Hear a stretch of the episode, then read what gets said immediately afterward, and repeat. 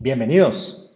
El día de hoy tenemos a la nutricionista Catalina Fernández, egresada de la Escuela de Nutrición de la Universidad de Costa Rica en Nutrición Humana y con una maestría en Nutrición Deportivo de la Universidad de Ohio State. Actualmente Catalina es nutricionista en el Comité Olímpico y hace unos años fue parte de la Selección Nacional de Voleibol que participó en dos campeonatos eh, mundiales Em, Catalina tiene muchísima experiencia, especialmente asesorando atletas, y por esta eh, relación que tiene con ellos, eh, pues tiene una, una, idea muy equilibrada y sostenible de la nutrición y también muy, muy intuitiva. Eh, Cata, es un gusto tenerte acá junto a nosotros en este podcast. Muchas gracias más bien, Roberto, por la invitación. Y creo que este tema, a pesar de que no es un tema tan, tan tan usado con los atletas es de muchísimo interés para todos y es sobre la composición de una dieta saludable. Em, ¿Por qué lo traemos a, digamos, a este podcast? Creemos que en medio de este caos de información que recibimos todos los días en redes sociales, en los medios de comunicación y en básicamente cualquier outlet de información, em, la población necesita eh, como un salvavidas, ¿verdad? Eh, digo yo, un salvavidas que te permita comprender cuál es ese balance de esa información y principalmente porque también la industria alimenticia está muy interesada en abordar este tema, pero desde una perspectiva muy, muy de ellos, ¿verdad? No necesariamente por el beneficio de su salud. Entonces, eh, comencemos con esas características que debe tener una dieta eh, en su composición saludable. Sí, y dirás que no es ni siquiera como tan diferente del trabajo con los atletas, porque creo que con los atletas mucho de, del trabajo en el que partimos es, es este, exactamente. ¿Cuáles son los componentes alimentarios que debería tener una dieta saludable? Porque muchos no cumplen a su totalidad con eso y se empieza de eso, de lo básico nos pasa que a veces tenemos como practicantes y alumnos y así que llegan con nosotros y cuando les decimos que tenemos que dar un, taller básico de qué es un carbohidrato, una proteína y una grasa, es como, no, pero ellos quieren todas estas super estrategias de nutrición deportiva y bueno, creo que, que es algo importante, todos debemos de partir de ahí. En este momento coincido con vos de que hay un bombardeo grandísimo a nivel de, de mercado, de, de mercadeo, donde bueno, yo creo que uno tal vez como nutricionista dice, wow, la gente de verdad cae ante estas cosas. Y como decís vos, la tía, la prima, todo el mundo tiene remedios, cosas, y opinión. han oído, sí, opinión.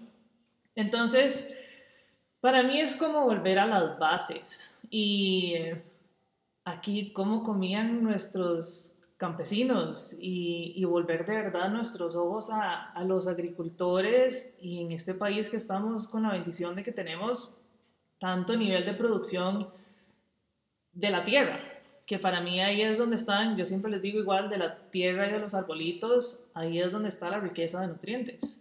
Todo lo que son alimentos naturales son los que tienen una composición y una cantidad de nutrientes concentrados. Entonces es la diferencia que hacemos entre lo que viene de la tierra y los arbolitos o lo que viene ya en un empaque. Okay.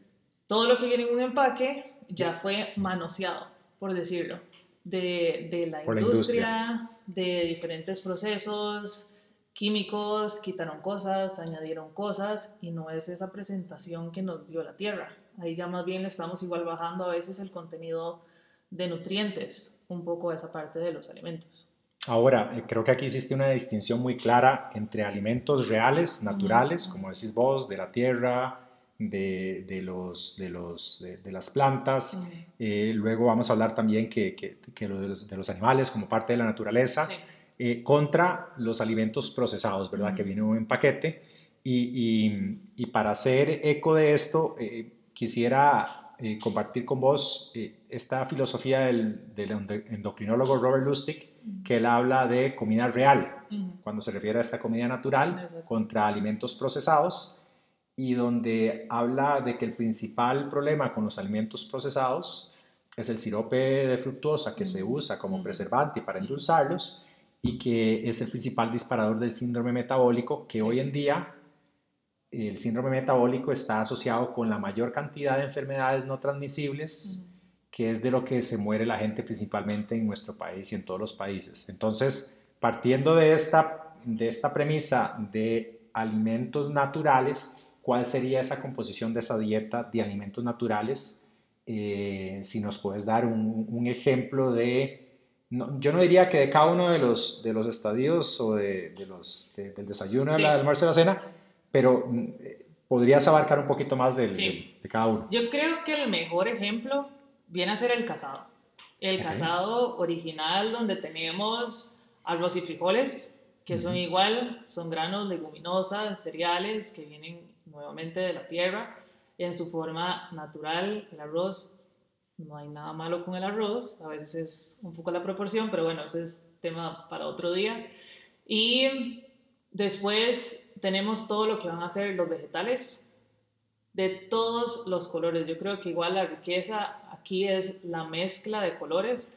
Cada uno de estos colores, llámese verde, anaranjado, rojo, amarillo, tiene una composición diferente de nutrientes, de antioxidantes, de sustancias beneficiosas para el cuerpo, que si comemos la ensaladita de lechuga y tomate todos los días, estamos agarrando nada más los beneficios de dos colores, por decirlo así. Entonces, entre más bonito y colorido se vea su plato, va a ser mejor. Entonces tenemos la parte de todo lo que son leguminosas, cereales, vegetales. Después entra el tema de... Danos un ejemplo de cada uno, porque a veces la palabra leguminosa, como que sabemos qué es, pero no lo tenemos tan claro. Leguminosa estamos hablando de frijoles, de todos los colores, frijoles negros, blancos, rojos, etc. Estamos hablando de lentejas, garbanzos, cubaces, y que hasta eso, ¿verdad? Podemos decir, el cazado original tiene arroz y frijoles negros, pero mucho es también los garbancitos con pollo, las lentejas con zanahoria, que igual son platos tradicionales de, todos los días. Cuando hablamos igual de vegetales, estamos hablando de vegetales crudos y cocinados. Ahí estamos hablando porque a veces pensamos en vegetales nada más las ensaladas. Pero aparte de las ensaladas, estamos hablando también de todo lo que son vegetales cocinados. O sea, el proceso de cocción es otro nivel en esa dieta saludable. Hay procesos de cocción más saludables Exacto. picadillos. Si hablamos de picadillos, estamos hablando de procesos como de hervir, de saltear. No estamos hablando de, frituras, no estamos hablando de sumergir en aceite. Entonces estamos hablando más de procesos a base de cocinar en agua, cocinar al vapor. Siempre podemos tener tal vez algo salteado, que puede ser algo más con un aceite regulado, y en esa parte que les digo, también de lo crudo, que ahí podemos apelar tal vez al uso de limoncito y sal con la ensalada, perfecto. Como aderezo, digamos. Exacto, como aderezo en todo caso para el aderezo natural para la ensalada. Después, en componentes también podemos tener las carnes o tener la parte como de las proteínas, que no necesariamente tiene que ser una proteína animal. También podemos tener parte de la proteína vegetal, que vendría a ser tal vez esta combinación de leguminosas cereales como el arroz y frijoles que dijimos, o igual las lentejas con papa, podría ser otro ejemplo. Em, en todo este tema de las, de las proteínas y de las carnes animales, vamos a, aquí igual podemos comer pollo, podemos comer carne roja, podemos comer huevos de vez en cuando, pescado, etc. Y aquí tal vez para una dieta saludable lo que estamos buscando es que sea una carne más bajita en grasa. Y Cuenta mucho también la preparación que tenga esa carne. No es lo mismo un pollito a la plancha que un pollo frito. Con piel. Con piel. Crujiente, de esa que usted sabe que exactamente viene de sumergido y te quedan los dedos, todo.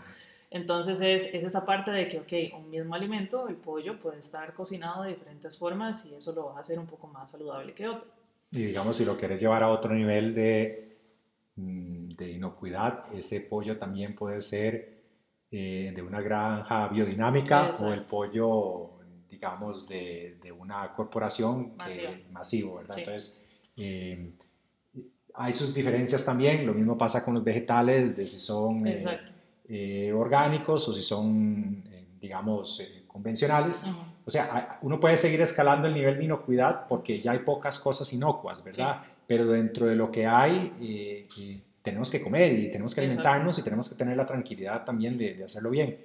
¿Cómo harías ahí si le pusiéramos tres niveles, partiendo de las, de las cuestiones orgánicas, de las cuestiones que no son orgánicas, pero que pueden ser saludables porque las preparamos bien, eh, porque no les quitamos, digamos, la cáscara a algunos de ellos, y después las opciones que del todo vienen procesadas o no son tan saludables. Eh, en el caso, digamos, de, de, los, de todo el tema de carnes, ¿cómo la, las clasificarías? Yo diría que va mucho como por la parte primero de ese cómo se crían y cómo son los lugares. Entonces, este criadero responsable donde tal vez no es un no es masivo. No estás buscando, ¿verdad? Exacto, más artesanal, no estás buscando engordar y producir para matar y comer de una vez, sino que estás hablando hasta de una responsabilidad con el animal, de que lo estás criando de forma natural, artesanal, y que hasta ese mismo punto de ya llegar a sacrificarlo se va a hacer de una forma hasta más, no sé si decirle humana, de que no es ese nivel de, de agresividad y masividad que te digo que nos echa para atrás tal vez a muchos. Ese sería el primer Ese nivel. Ese sería el primer nivel. Más eh, orgánico, que si hablamos de, de, de, vacas serían de pastoreo. Exacto, y los huevos igual también de pastoreo. La, de pastoreo o la misma gallina, qué sé yo. El, el, cerdo es un poco más, más eh, podría ser el mismo caso, ¿verdad? eh, pero es más difícil tal vez... Eh, digamos que tenerlo así, pero sería la, la misma... Sí. Y es lo el ideal. tema de, de, de, por ejemplo, de, los, de las carnes eh, procesadas o, o, los embutidos, por ejemplo, esa sería ese la es última categoría. sí. en la tabla. Sí, ese sería el primero y que además va hacia esa responsabilidad con el ambiente también. Después sí, tenemos lo que son granjas y criaderos más de consumo masivo del día a día, ese sería tal vez un segundo nivel. Eh, donde igual tenemos todavía pues carnes de calidad, simplemente que su proceso tal vez es un poco más buscando una producción más grande.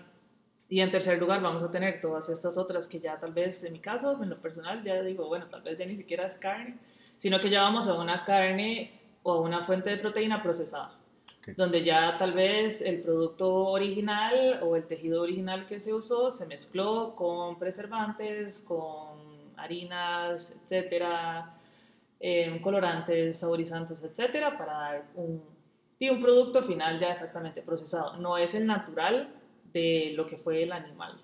Ok, ahora, la OMC, este grupo de alimentos en especial de embutidos, eh, el año pasado los puso en una lista de que, negra, eh, negra de, por decirlo de alguna forma, así que sí. el exceso de estos alimentos o en general el consumo de estos alimentos, pues son nocivos para la salud, especialmente en, el, en los temas de, de cáncer de, uh -huh. de, colon, de sí. estómago, etcétera. Y yo creo que es una consideración importante, eh, al menos ser sensible de conocerlo, ¿verdad? Sí.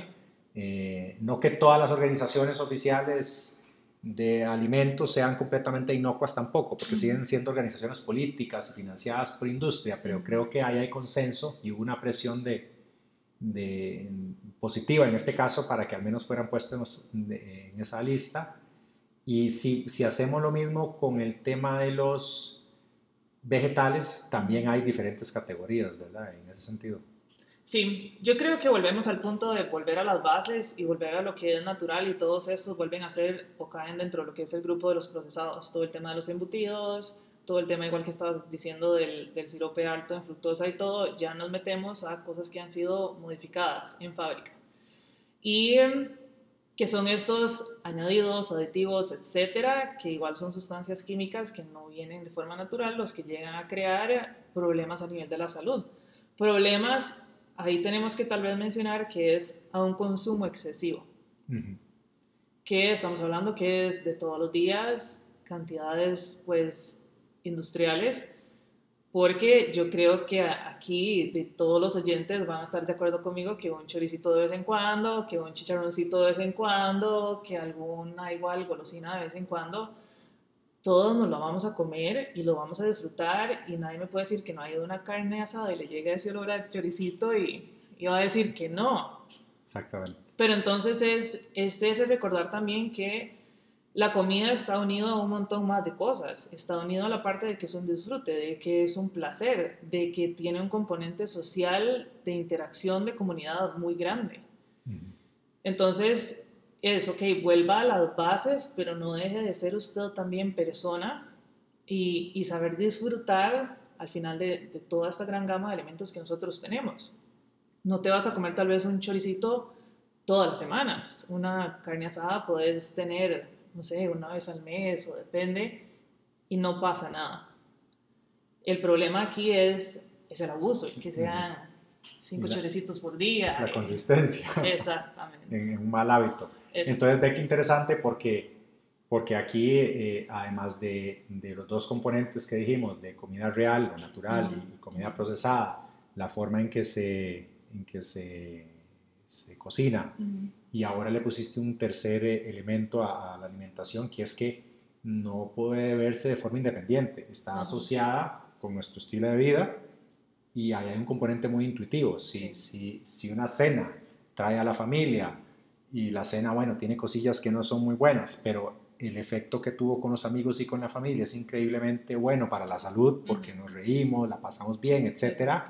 Eh, al final la nutrición está envuelta en eso Sí. lo que sí se puede es que si, se- si, si, si en Navidades, por ejemplo, se va a repetir muchas veces, estas, eh, tal vez ser más sensible de que no todas se puede hacer con alimentos eh, que, que- que no cumplan los, dos estándares anteriores que, que mencionamos, ¿verdad? Sí. Entonces, el equilibrio, Ese, el equilibrio, y al final yo creo que es lo que le cuesta tal vez mucho a la gente, ¿verdad? El, el ser consciente y poder decir que no. Pero parte a veces de lo que uno recomienda también como nutricionista en este tipo de actividades es que te dicen también que todo el mundo traiga algo, que todo el mundo traiga una boca, que todo el mundo participe y se puede hacer a veces un poco de consenso de qué va a llevar la gente o si uno ya sabe que tal vez el plato principal va a ser este. Entonces, con lo que vos vayas a llevar, no contribuir a ese lado tal vez de la balanza, sino hacer un poco de, de compensación por el otro y traer tal vez un platito de vegetales, una ensalada, unas semillas. unas semillas, exacto, algo más de volver a esto de la comida real, natural y, y hacer un poco de, de equilibrio. Y que también al final yo creo que nuestra alimentación durante la semana o nuestra alimentación en nuestra vida normal recae sobre nuestras manos y nuestras decisiones. Cuando vas a ir a un evento, una carne asada o una cena, ahí tal vez no tenés el control 100% de lo que vas a comer y lo que vas a tener disponible. Entonces, mientras tengas el control, sea responsable, sea equilibrado, vuelva a las bases a todo esto que estamos diciendo, y cuando no se tenga control, Hágalo en moderación. hágalo en moderación y no se castigue. Ni se vuelva loco, ni que sea una causa de estrés, ni de autocastigo de que al día siguiente, no sé, vas a ayunar todo el día o ir a subir y volver a Cartago, no sé, en bicicleta, lo que sea. Entonces hablamos de verdad de, de equilibrio y de paz. Ahora, eh, eh, hay otra capa, además de esto, que es que interactúa la nutrición con otros elementos, y lo hablábamos ahora fuera de micrófonos, por ejemplo, la calidad del sueño. Hay muchos casos que ustedes batallan eh, eh, con pacientes que tratan de bajar de peso cuando tienen obesidad o, o- o de mejorar su resistencia a, a su sensibilidad a la insulina porque, porque están prediabéticos o son diabéticos tipo 2. eh, y, y solo si se analiza la nutrición no es suficiente, ¿verdad? El resto de estilos de vida, ejercicio, Sí. estrés y sueño Exacto. afectan tu nutrición. Entonces, eh, digamos que la- el, el- el consejo tan simple de dormir ocho horas al día tiene un impacto positivo en la forma en que comemos. Sí. Lo tarde que nos comemos el último, la última o la cena, por ejemplo, tiene un efecto sobre nuestros ciclos circadianos. El estrés tiene un efecto sobre la forma en que tomamos decisiones para alimentarnos y fisiológicamente también tiene un efecto de otro montón de cosas, ¿verdad? Que hace que comamos más y que eh, busquemos alimentos que nos den un premio rápido, ¿verdad? Dopamina, Sí. etcétera. Entonces, qué importante, no solo lo que comemos, sino todo lo demás que hacemos que afecta a nuestra nutrición. Sí, totalmente. Esto de la alimentación balanceada y todo lo que estamos hablando está como incluido dentro de un paquete y todo va hacia esto de lo que son hábitos general de vida saludable. Como estás diciendo, que no es solo el hecho de comer bien, sino el hecho de dormir bien, de ejercitarte, de tener hasta esa conexión con vos mismo, como de esa paz, de que también una buena relación con los que tenés alrededor, etcétera, de tener relaciones interpersonales saludables también.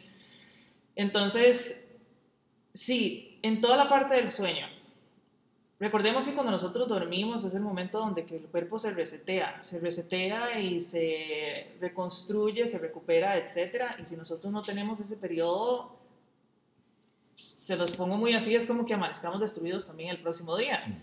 Y si seguimos arrastrando esto, entonces no se da ninguna de esa parte de la recuperación y reconstrucción que ocupamos.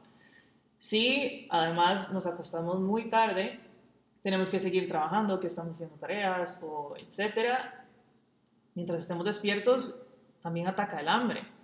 Y tarde, y además si tenés como mal sueño acumulado, eso va a hacer que tu cerebro además esté haciendo malas decisiones. Y esa comida que vas a buscar en ese momento no es tampoco nada de esto que hemos estado hablando de comida balanceada. Estás buscando igual algo que te quite el hambre rápido, premios, algo que te mantenga despierto que no van a ser las mejores opciones. Y si durante todo el día lo estás haciendo bien y en la noche mal, es como borrar con el codo lo que hiciste con la mano. Y después, toda esta parte del ejercicio físico, porque sabemos y hay demasiada evidencia en este momento y todo lo que son igual las, las pautas a nivel mundial de actividad física, de moverte, de que tus músculos y que todos tus tejidos, la oxigenación, el cerebro, etcétera, eso es lo que nos lleva también a tener un cuerpo saludable y olvidamos tal vez que es que este cuerpo que tenemos hoy lo vamos a tener todos los días de nuestra vida. Y que es una responsabilidad con nosotros mismos el cuidado que estamos teniendo de él. Yo a los atletas se los comparo mucho con un carro y con un automóvil, ojalá así, último modelo, brillante y todo. Y les digo, les pongo este carro de carreras y todo lo que usted quiera, brillante, nuevo, limpio en sus manos. ¿Qué tipo de cuidados tendrían ustedes de él? Si se le hizo un rayón, si le cayó barro, ¿ustedes correrían a limpiarlo? ¿Qué tipo de gasolina le pondrías? De aceite. La última. ¿Cómo tendría los frenos? Exacto, todo sería perfecto. Y les digo, bueno, ustedes tienen exactamente eso en sus manos. Tienen un carro último modelo increíble, la mejor máquina, exacto, perfecto, que es el cuerpo y no están teniendo todos estos cuidados que tendrían con algo material externo. Claro, muy buena analogía. Entonces, es, es como ese nivel de conciencia, ¿verdad? Es de verse a usted mismo, la responsabilidad es con usted y, suya, y sabemos igual todos los efectos negativos que tiene el estrés. Em, entonces, es de verdad, es un paquete. Y tenés que cubrir cada una de estas áreas como para de verdad decir que, que lo estás haciendo bien. Es como igual las patas de una silla. Si no tenés una, no funciona al final todo el... También, correcto. Me encanta esa, esa, reflexión que hiciste sobre el carro porque pensar en que, en que tenés un Ferrari, que es tu decisión convertirlo en una chatarra, Exactamente. o mantenerlo siendo un Ferrari toda la vida. Y el Ferrari, cuando tengas 80 años, si funciona bien, va a hacer la diferencia con respecto a alguien que no lo hizo, Totalmente. en tu expectativa de vida saludable y, en, y, en, y en, digamos, la habilidad que tenés de, de desenvolverte en el mundo, digamos, especialmente en la, en la tercera edad. Creo que, que hay eh, otros, otros elementos de, de, esta parte de equilibrio que no hemos visto y vamos a tocar en un podcast posterior, como es el, el, el, ayuno intermitente, pero también es importante analizar que todas estas dietas de moda que van cambiando cada, no sé, dos o tres años, y que la gente a nivel cíclico, porque se vuelven a repetir, ¿verdad? Etcétera. Y cómo, cuál es el riesgo que vos ves. Eh, habrán algunas, tal vez, eh, eh, como la Mediterránea, que en algún momento puede ser lo más parecido a una dieta saludable, pero el hecho de estar siguiendo una moda, porque es una moda y porque todo el mundo lo hace, ¿cuáles son las consecuencias negativas que ves de esto y si nos deberíamos alejar de la de la dieta de moda y siempre recurrir a los principios que nos dijiste al principio. Para mí es, es eso, la palabra moda atribuye a algo pasajero, a algo que hoy está y mañana no. Y al final si estamos hablando de un hábito y de estilos de vida saludable, estamos buscando que algo sea sostenible a lo largo de los años. En general, todas estas dietas de moda también lo que tienen en común es que buscan un déficit de calorías, que al final ahí es donde está parte de lo que es ese cambio y esa disminución tal vez de peso y control de peso, que es lo que la mayoría de la gente busca. O sea, y tiene un objetivo muy claro, que es la disminución de peso, no que sean saludables. Sí, no que sean saludables, exacto. Porque si hablamos que la cetogénica, que la paleo, que la Atkins, que etcétera, todas al final lo que buscan de verdad es como ese, una reducción del consumo de calorías y por ende vas a tener como una reducción y un control de peso. Que al final no siempre va a ser así. Porque todos somos diferentes. Porque todos somos diferentes. Después, porque algunas de estas dietas excluyen completamente a alguno de los grupos alimentarios. Y si vimos ahora con el tema del casado y todo, estamos hablando de harinas, estamos hablando de vegetales, de frutas, de lácteos, que también no hemos hablado, pero los lácteos todavía pueden entrar ahí también. Son una excelente fuente de proteína, de minerales, etc. Y al final los ocupamos todos. El cuerpo ocupa toda una gran variedad de vitaminas y minerales que en la variedad exactamente es donde encontramos todo eso. Y para mí al final, como el punto clave es eso, si no logras sostenerlo en el tiempo, en el tiempo entonces es como... no, no, tiene sentido, es como querer tapar el, el sol con un dedo y mañana estás buscando un dedo diferente, pero el problema sigue estando ahí. Con efectos negativos, porque cada vez que restringir la cantidad de calorías, se va a afectar la tasa metabólica basal y eso puede tener un efecto en que cada vez necesitas menos calorías Exacto. para mantener tu, tu, metabolismo. Y que al final la mayoría vuelven a ser como muy restrictivas.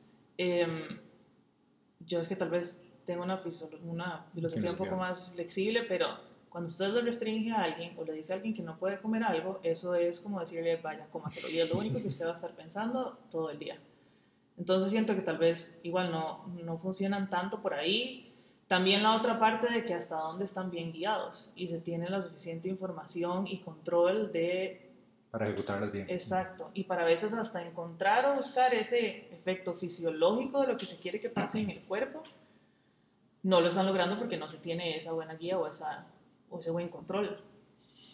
Ahora que decías eso de buena guía y buen control, recientemente la Fundación Bill y Melinda Gates publicó un estudio en, la revista Llama con 300 millones de personas de muestra, o sea, una muestra grandísima, tamaño, digamos, de Estados Unidos, y lo que trataron de descubrir era el impacto que tenía el exceso de un tipo de nutrientes o la falta de un tipo sobre la expectativa de vida. Y se dieron cuenta que vamos a ver, el, principal hallazgo fue que la falta de algunos alimentos era lo que más impactaba la expectativa de vida. O sea, la gente se moría más porque le hacía falta algún tipo de alimento o porque comía uno en exceso. El primero resultó ser el sodio. El exceso de sodio en la comida eh, fue el que produjo la mayor cantidad de muertes en los 17 años que se siguieron a estos 300 millones de habitantes. Curiosamente, y, con la misma magnitud, el segundo alimento que faltaba en la dieta, que generaba muerte o disminución en la expectativa de vida, fue eh, los granos integrales. Entonces, asociado con los niveles de fibra. Entonces, son dos cosas que sí se habla más el sodio, especialmente en todo el tema de la salud cardiovascular, pero muy poco, en especial porque la moda ahora es un poco cetogénica y la disminución de los carbohidratos.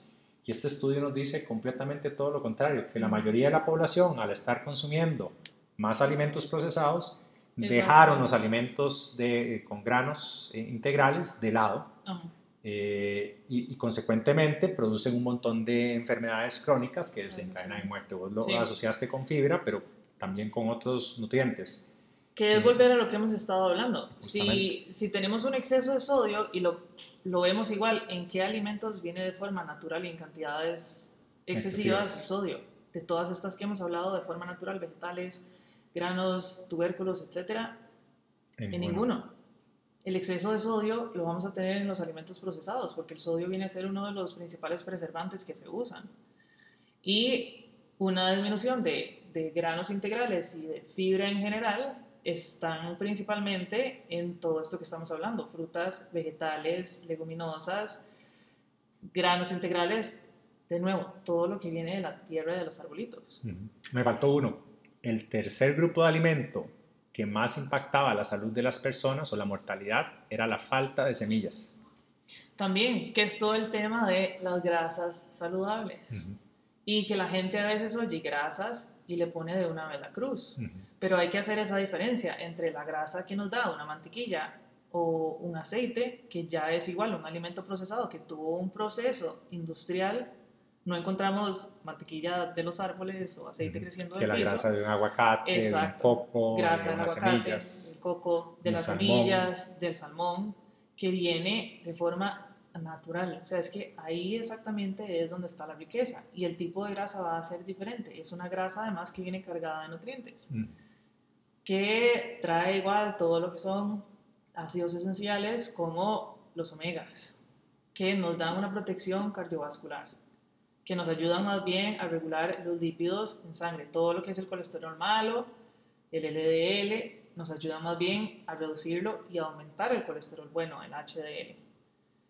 Entonces es, yo hasta a veces digo, es fácil. Sí, es fácil. Es fácil, pero que es lo que hablábamos igual un poco ahora fuera de micrófonos, que el hecho de alimentarse de esta forma que estamos diciendo y de comer de forma natural no es caro, porque la gente empieza a pensar también de que una alimentación saludable es cara, pero este yo siento que es un concepto más instaurado igual por el tema de mercadeo, pero si lo vemos y estamos hablando de alimentos como de la feria.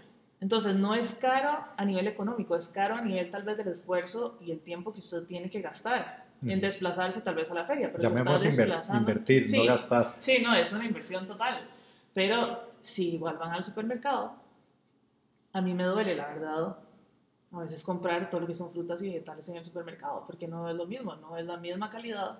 Y para mí es hasta esa satisfacción también de ayudar directamente al productor. Y, el, el, tema de las relaciones sociales en la feria. Ir a una feria es de las cosas más lindas que hay, ¿verdad? Y compartir con ellos y saludar a los mismos. Y, y, entonces yo creo que en lugar de verlo como un gasto... Sí, no, es una inversión. Es una inversión social también. Y luego que si cocinas, eh, tal vez no puedes cocinar siempre, pero, pero cocinas para varios, varias tandas en una semana lo puedes hacer un evento social, cocinas con, con, tu pareja, con tus hijos, etcétera, los enseñas y ese contacto también con los alimentos y saber de dónde ah, vienen y todo.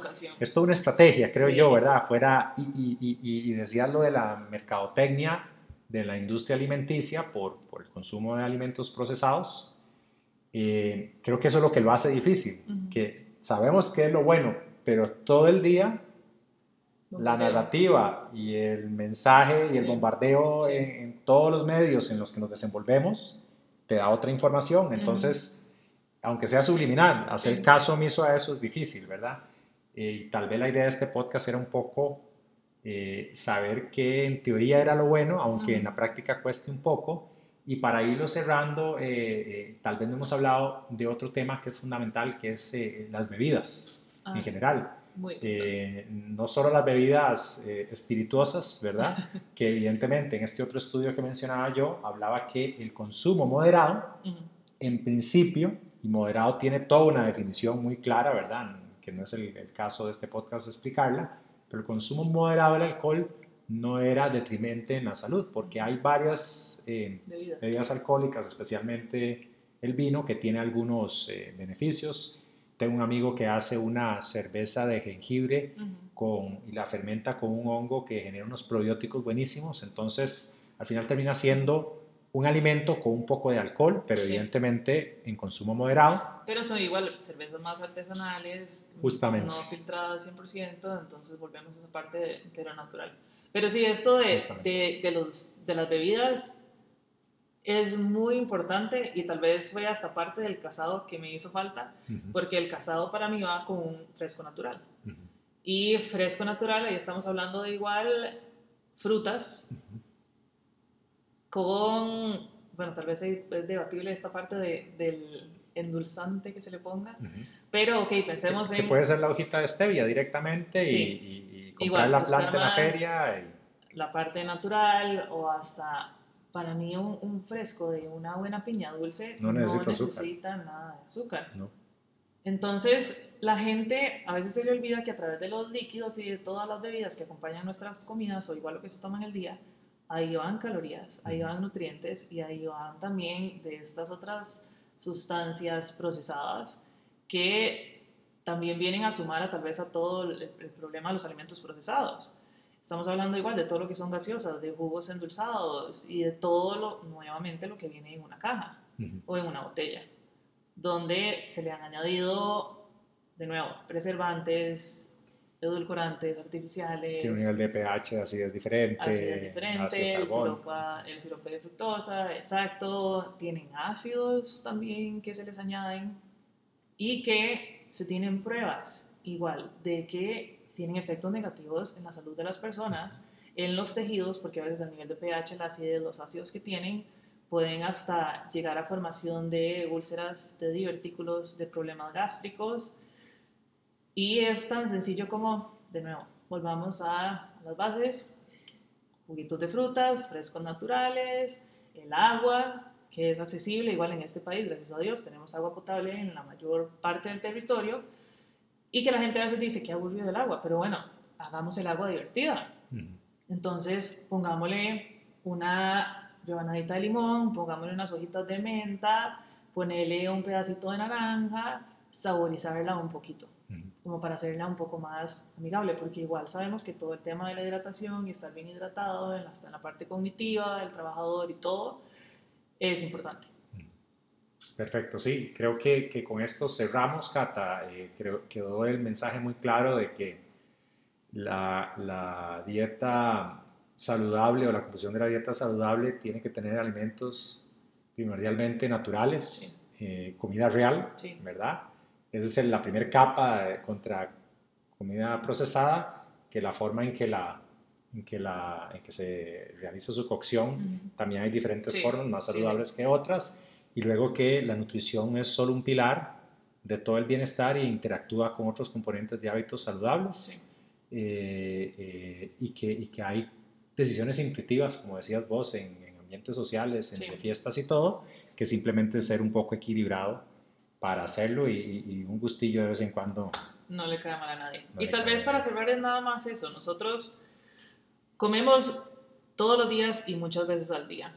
Esto de, de, comer, alimentarse, las decisiones se llegan a meter tanto como dentro de nuestra rutina que dejamos de tener conciencia y tomar decisiones acertadas. Estamos en, en la precisa del día a día que dejamos de poner atención.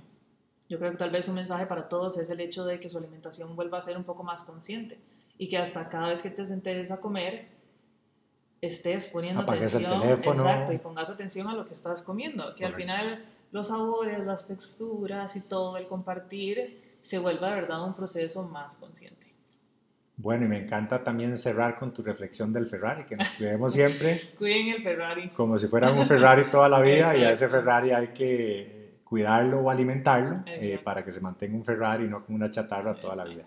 Muchas gracias eh, y nos vemos en una próxima ocasión en otro podcast. Encantada. Saludos.